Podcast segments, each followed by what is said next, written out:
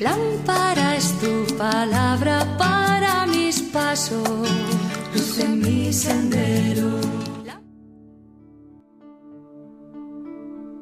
Del Evangelio según San Lucas capítulo 11 versículos del 42 al 46. En aquel tiempo dijo el Señor, Hay de ustedes fariseos que pagan el diezmo de la hierbabuena, de la ruda y de toda clase de legumbres, y descuidan la justicia y el amor de Dios. Esto es lo que habría que practicar sin descuidar aquello. Hay de ustedes fariseos que les encantan los asientos de honor en las sinagogas y las reverencias por la calle hay de ustedes que son como los sepulcros sin señalar, que la gente pisa sin saberlo. Un doctor de la ley intervino y le dijo, Maestro, diciendo eso nos ofendes también a nosotros. Jesús replicó, Hay de ustedes también doctores de la ley, que imponen a la gente cargas insoportables pero ustedes ni siquiera mueven un dedo para llevarlas. Palabra del Señor. Gloria a ti, Señor Jesús.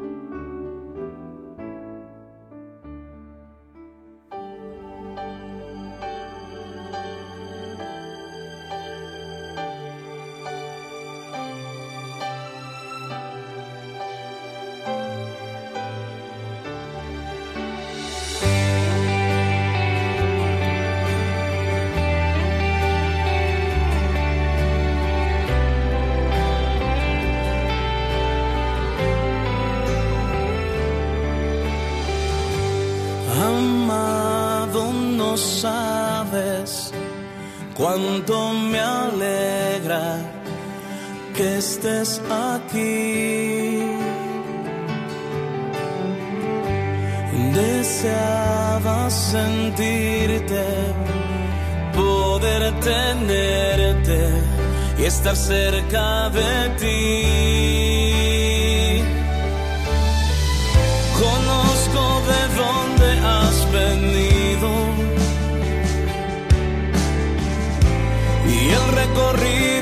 Tu camino. Tus sufrimientos y tus lágrimas han conmovido mi corazón. A donde vayas me iré contigo cuando te levantes allí estaré. Cuando me busques, tú me encontrarás, no te abandonaré.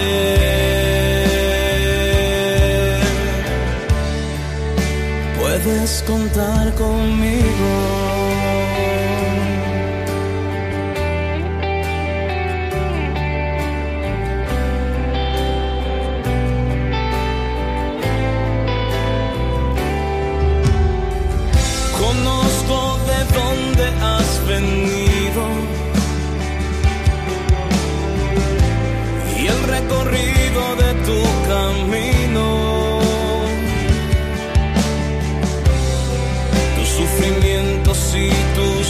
Lágrimas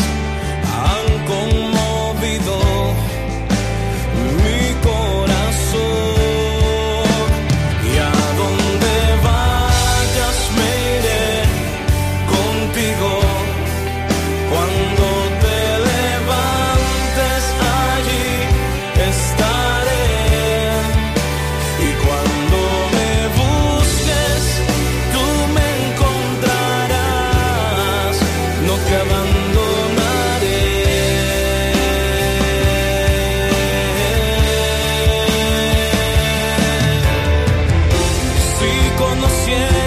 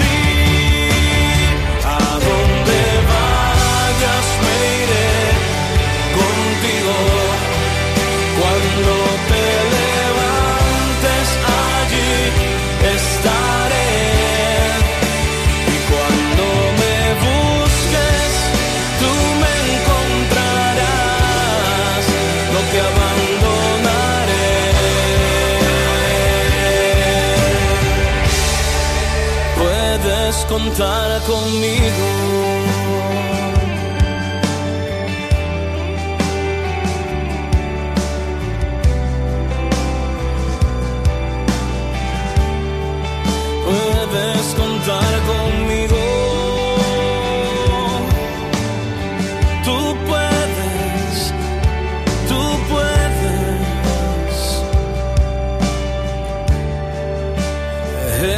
Contigo.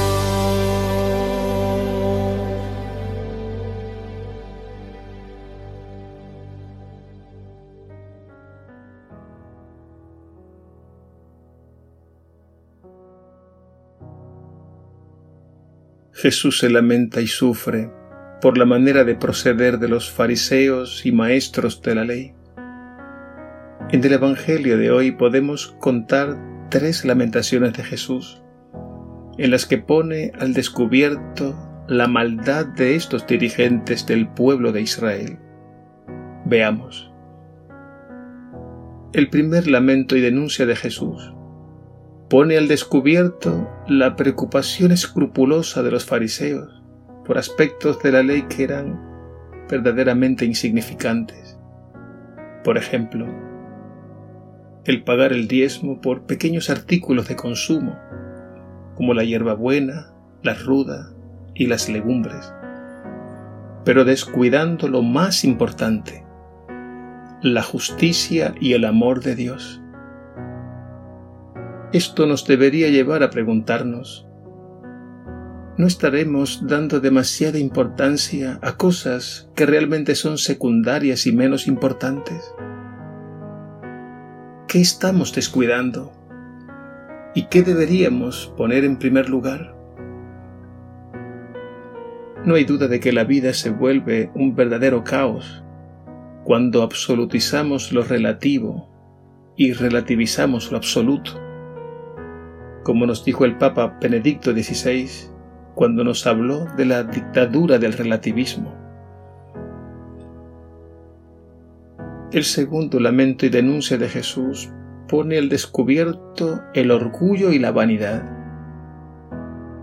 A Jesús sabemos muy bien que le interesa fundamentalmente lo que hay dentro, en el corazón. Pero a los fariseos les interesan más las apariencias, es decir, los asientos de honor en la sinagoga, y que la gente les hiciera reverencia. Jesús los comparó con los sepulcros, porque están muertos por dentro. No olvidemos que los sepulcros eran para los judíos lugares impuros. Con esta comparación Jesús denuncia la podredumbre de una vida llena de maldad. Estas palabras de Jesús, aunque son extremadamente duras, resultan muy saludables, porque ponen al descubierto esa tendencia de dar demasiada importancia a la imagen y al reconocimiento público, descuidando el interior, que es el lugar más importante donde el amor de Dios quiere habitar y hacer su obra. El tercer lamento y denuncia la dirige Jesús a los doctores de la ley. Y es que estos habían deshumanizado la ley de Moisés, multiplicando preceptos innecesarios que ni ellos mismos podían cumplir, porque eran una carga insoportable. Sin embargo, se la imponían a la gente. Así ellos convirtieron la religión en algo odioso y a Dios como una especie de juez o policía sin entrañas de misericordia, que no perdona. Así desfiguraron el rostro del verdadero Dios, que siempre fue rico en misericordia y amante de la vida. Jesús llama la atención sobre una maldad muy latente en el corazón humano, y es esta. Aparentar que se es justo y bueno, sin en realidad serlo, y juzgar a los demás sin compasión. Jesús ilumina el fondo de nuestro ser y nos hace ver el mal que hay dentro y le devuelve a Dios su verdadero rostro, el de Padre, que solo es amor y misericordia. Es a partir de aquí que Jesús hace surgir un mundo nuevo que Él llama el reino de Dios, en el que el amor de Dios es lo único que rige y gobierna la vida de las personas.